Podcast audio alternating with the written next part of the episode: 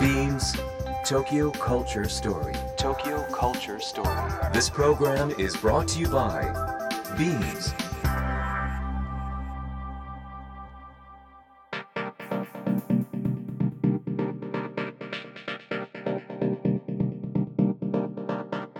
ビームス東京カルチャーストーリーの土井地博です。えー、あれ？気づいたらもう最終週ですね。2020年最後の放送ということになりますね。あっという間の2020年でしたが皆様いかがでしたでしょうか？どんな年でしたかね？まあコロナ一言になりますけども新しく始まったこと見直したことうんプラスのことも多々あるかと思います来年も思い切って楽しんで、えーいい一年にしましょう。さて毎回さまざまなジャンルのイノベーターとともにお届けするこの番組。今月のテーマは「おうちうちで過ごそう」先週に引き続きゲストにフラワーアーティストの宇田陽子さんをお迎えします。今週もどうぞよろしくお願いします。Imagine the culture of the future.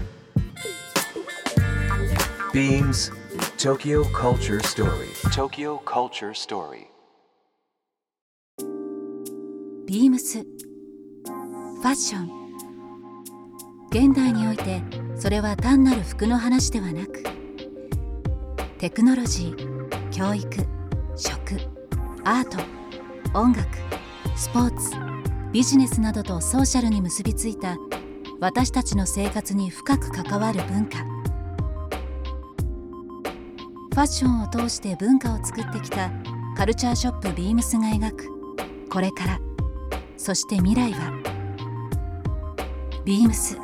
東京カルチャーストーリー。ビームス東京カルチャーストーリー。先週に引き続きこの方をお迎えしております。フラワーアーティストの宇田陽子です。はい宇田陽子さんにお越しいただいております、今週もまたえーよろしくお願いします,、はい宇田さん今日着てらっしゃる服は、はい。ジャンプスーツつなぎですね、はい、なんか今日ブラウン系のベルトも、はい。えーされてですね、はい。カラフルな足元は Church's ですね。 Church's のスタッズ付きのはい、履かれてるということで、あのめちゃめちゃ僕好みの格好されてるので、ちょっと来週真似します。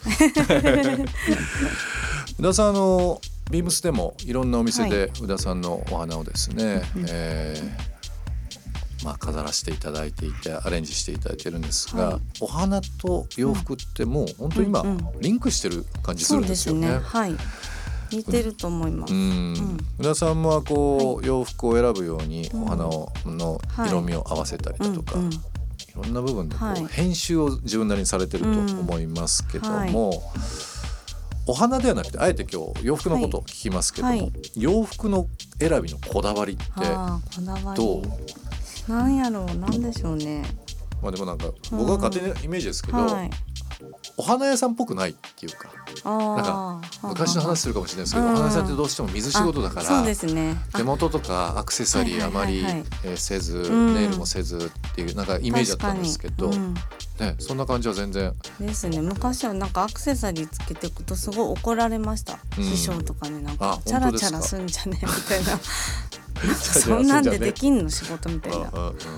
うんうんで怒られなんかさ一回サンダルみたいなのを私じゃないか、うん。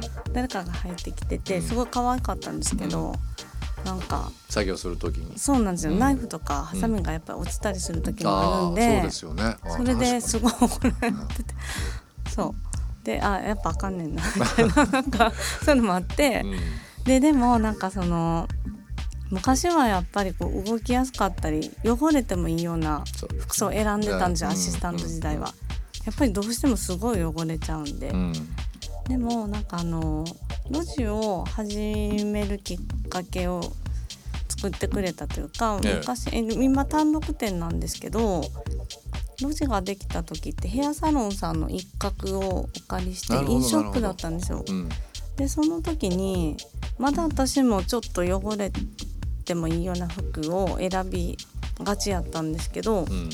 なんかあのスタイリストの方がカラー剤塗る時ってみんなエプロンつけたり。髪の毛のカラーリングのカラー剤ですね、するんですけどその人はつけてなくてエプロンを、えなんか大丈夫みたいな、うん。結構みんなすごい高級ないい服着てはるから、うん、ニットについちゃったりとかそうなんですよ、ね大丈夫って言ってたら、なんかそのその人はなんかカラーをその汚れないようにすることでなんかその所作が綺麗になるというか逆に汚れてもいい服やとそういうガサツな動きしちゃうんですって。っうん。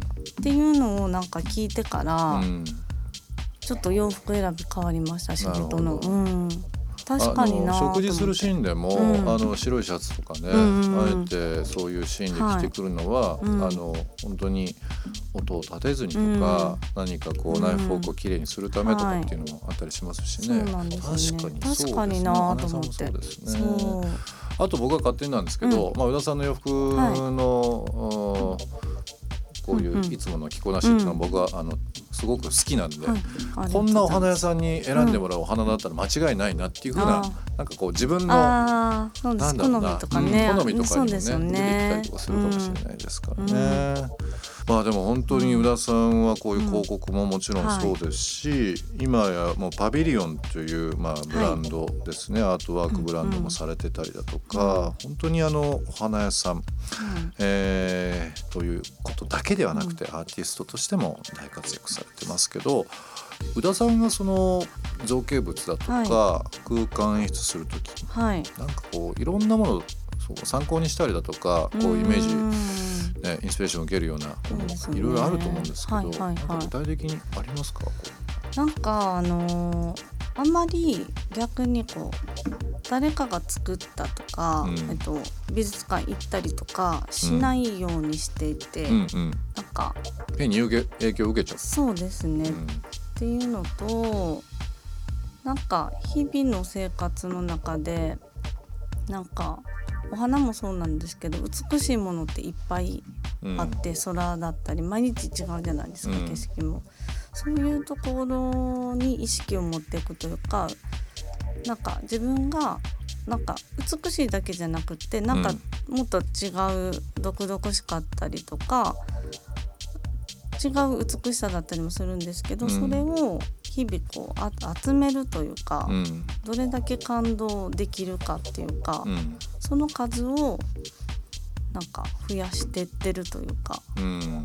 で自然にそれがなんかこの作品はこっから来たっていうこう線で結べることがあんまり少ないんですけど。なるほど、うん。うん。そういうなんか過ごし方をするというか。なんかお花って不思議だなと思うのが、うん。お客様のセンスとか、うん。ニーズとか多分いろんなものによって違うと思うんですよ。うん。このお花どうぞっていうはい時もあれば、こんな感じにしてほしいとか、うんうん。なんかその辺のこうトーンの合わせ方っていうのはあどんな感じですか？お客さんとのやり取りっていう。のは。ーなんかあのそれも小さい頃からなんですけどもともとあの服飾の短大に行ってたんですけど、あのファッションデザイナーに本当はなりたいというかなってみたいなってぼんやり思ってて、よくこう服のイラスト描いて、えこういうスカートにはこういう上が合うなとか、そういう絵を描くのが好きやったんですよ。そうするとなんかこういう服このいう小物選ぶ人ってこういう服好きよねとかなんかありますよね。なんかあるじゃないですか。そういうのはね。うん。そういう訓練をしてたのかなだからやっぱり洋服のスタイリストと一緒あのー近いところあるかもしれないですね。だからお花束作る時でも割とその方の服装聞いたりします。ああなるほど。うん、僕そしたらあだいたいこんなのが多分好きですよっていうのが、んんうんうん。そうか宇田さんそうですもんね、うん。洋服の勉強されてたっていうのはね、ちょっと伺ってましたけど、お花ってあの例えばお魚とかお肉とうん。かお野菜みたいな形で、うん。うん。多分市場みたいなのはい。が市場があると思うんではいすけど。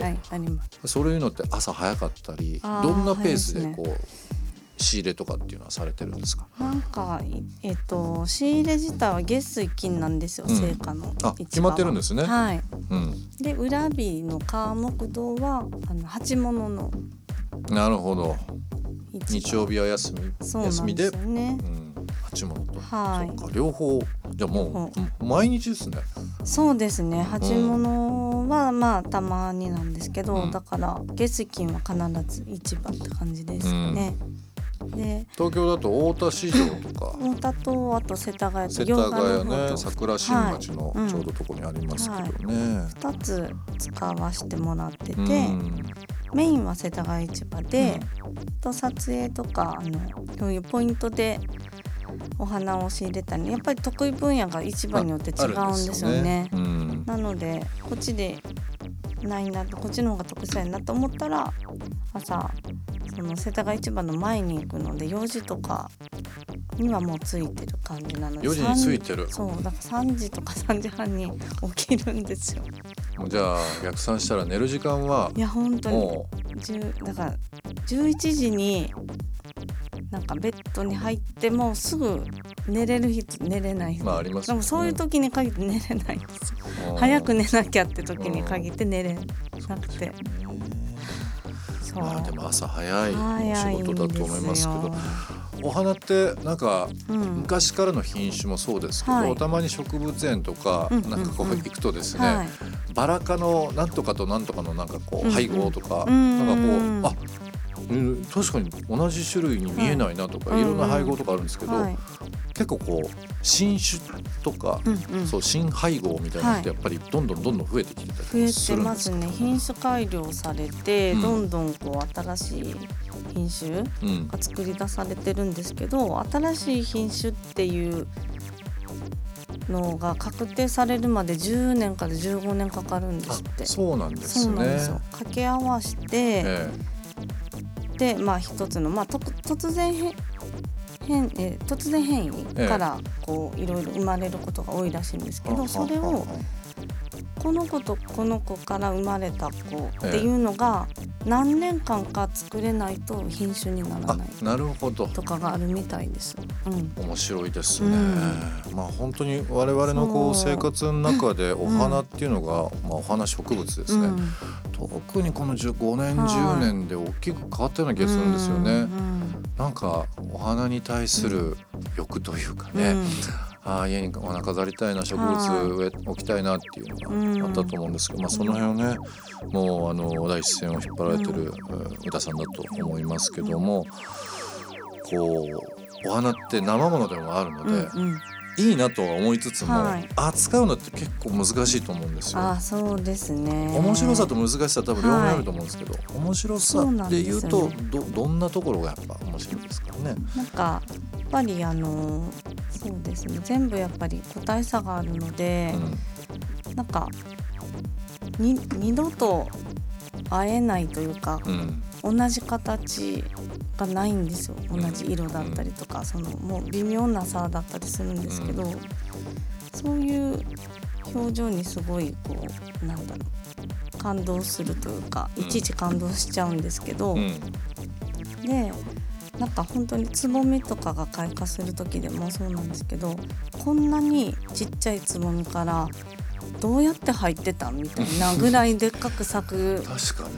なんかえー、みたいなえ？いや今言われて気づくうん。そう確かにそそうなんですよ。カッチカチのつぼみの中でこんなありますね。あるんですよね。まあ、あと宇田さんが選ばれはい。るお花は特にそうなんですけども、すごく立体的でもあるし、色が本当に表情豊かっていうか、うん。い、ろんな色味単純に赤い花とか白い花ではなくて、ね、グラデーションかかってたりとか。はいそれも面白いなといつも思ってますけど。えーうんもうお花の情報ですね、ん。こういうふうにいろいろ伺ってると、はい。リスナーの方も今日はちょっとお花買って帰ろうかなとか、うん。飾ってみようかなっていう方いらっしゃるかと思います。えーではですね今日もここで一曲ですね、宇田さんのセレクトの曲うこちらの方でかけさせていただきたいなと思いますけど。さて、えーどの曲お届けしましょうかね？えっと、ザ・シネマティック・オーケストラの「えっと、To Build a Home」なんかこのあのたまたま友人のウェブサイト上に割とこうその子たちが気に入ったムービーとかをサイトの中でアップしててその中でこう映像がすごい綺麗だったんですごい見入ってしま,、しまったあの動画があって、えでその動画に流れてた曲がこの曲で、すごいもうぴったりやったんですよ。でこれどこやろうと思ってたらアイスランドの映像だったんですね。うん。それがまあ78年前に初めて私アイスランドをちゃんと見たのがそれ初めてで、なんかえ行ってみたいってすごい思っててまだ行ってない。今年行く予定やったんですよ。行けなくなっちゃって。光の教会とかね。ねえ。なんかこう地球って惑星なんやなみたいなのを感じるっていうか、そうですようね、ん、なんか全部が詰まってる気がして。てお仕事しましょう、ね。アイスランドの。そうしましょう。したい。行きたいです。ビームス東京カルチャーストーリーフラワーアーティストの宇田陽子さんをお迎えしております、えー今月の番組のテーマはですね家、えーお家ですね、えーお家で過ごそうを、えーテーマにしておりますけどリスナーの皆さんからですね、えーいただいたメッセージい。くつかありますので、えーこちらでご紹介ししたいなと思っております。ラジオネーム陽子さん、えー東京都立川市の方ですけども、お家で過ごす工夫は子どもたちがなかなかお風呂に入ってくれないのでおうち銭湯を時々しています、えーのれんを手作りしいつもは入れない入浴剤を入れたりしているのですが意外と大人の方がハマってしまう、おうち銭湯後はついお酒に手が伸びてしまいますと。子供たちもジュースで付き合ってくれますと、はい。い、いお話ですね。うん田さんもお家で過ごすの時間はお好きですか、そうですね、うん。お家であの普段はもうすごい仕事中心というか、うん。あの忙しくしてるんですけどうん意外とお家で過ごす時間も一緒ぐらい好きで、うん。うん、でお風呂に入る時間もやっぱ好きですね。うん、長くとって、うんうん。今年始めたこととかありますか、今年でもなんかこのお話もそうなんですけど銭湯めっちゃ行ってます、うん、えっと銭湯行かれますか？大好きです。サウナとか好きそうですよ。サウナですね。先先先月ですけど、はい。122度のサウナに行ってきました。えー、喉やけど、はい。しなかったですむちゃくちゃ暑いですよ。東京の錦糸町にありますけど、あとはですね、えっ、とちょっと仕事の前になんですけども、はいはい。今年の日本のサウナシュランっていう、はいはいはいはい、えーまあ要はミシュランのうんうんサウナ版ですね。サウナシュラン2020年ではい。3位になった福岡にあるですね。え福岡。えーウェルビーといううん。もともと名古屋ベースにやってるサウナがあるんですけど、はい。そちらにも行かせていただいて、て僕はなんか質問を受けて答えてるような形になってますけど サウナが大好きでございます。でもなんかこの前私キャンプの途中で敷地って、静岡の敷地ですね、はい行ってきました。日本のもう最高峰で。ずっと行きたくて行ってきました。お水がむちゃくちゃいいなんかめちゃくちゃいい、うん、トロトロで、はあー。まあでも水は本当にい、うんうん、無理やり持ってってませんよ、はい。お花も水がないとはい。咲か、咲きませんし、そうですね。我々の体内のね、もうほとんどは水分ですからね。そうですね。うん、お風呂ももちろんお水ですけど、水の惑星に生まれた我そうですね。々ですね。何の話してるかよくわかりませんが、本当にね。まあでもあの陽子さんですね、はい。おうち銭湯というのもいいですね。なんか面白いですね、うん、この後あのお子さんともねこうやってはいコミュニケーション取られてるのもうん。非常にいいですね。はい。和む話ですね。うん。えーラジオネームうーようこさんの方にはですね、えー宇田さんにも、えープレゼントさせていただきました。番組特製ステッカーをプレゼント、はい。えーします。なんかあのーはいまあ、この番組もう4年以上やってるんですけど、うんまあ、今年のね2020年もいろんな形でリモートでゲストの方出ていただいたり、ライブを行ったりだとかうんしてですね、はいまあ、いろんな思い出ありますけど、なんと 20, 20年の締めくくりということで、うんえー宇田さんゲストにお越しいただいた。締めくくりだったんですね。なんですすすみよ。ません。ありがとうございます。こちらこそですよ。でもそんなね、お花の力、皆さんの力で、本当にあのねうわ頑張ろう。年末 どうしたんですか？いきなりなんかその話。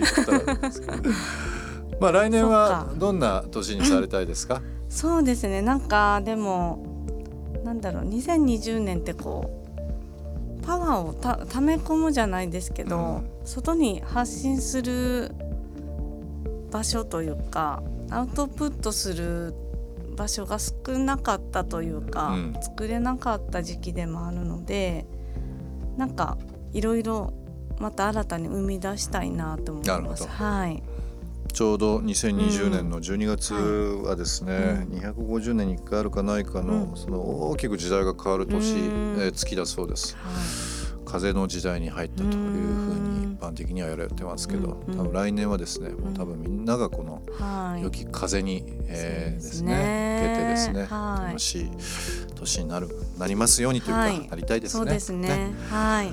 えーゲストにお越しいただきました、フラワーアーティストの宇田陽子さんですけども宇田さん、えー年末あと年始ですね、はい。何か、えーリスナーの方にお伝えする情報がありましたらそうですね。えっ、となんかクリスマスが終わったタイミングであのお正月飾りを店頭で販売するんですね。毎年してるんですけど。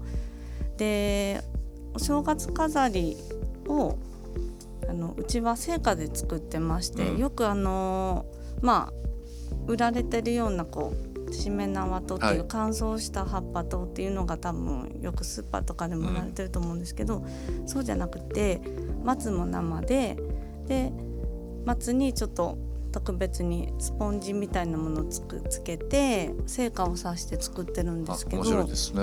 でうん。皆さんあのーすごい持つんですか？って聞かれるんですけど割とこうお正月三が日はもちろんなんですけど7日ぐらいまではすごく綺麗に持ってくれるので、でなんか松があることでその年神様がはい。の目印であの、うん。お家に寄ってくれるそうなので30日までにお飾りを飾ってってやるとすごくいい年なるほど。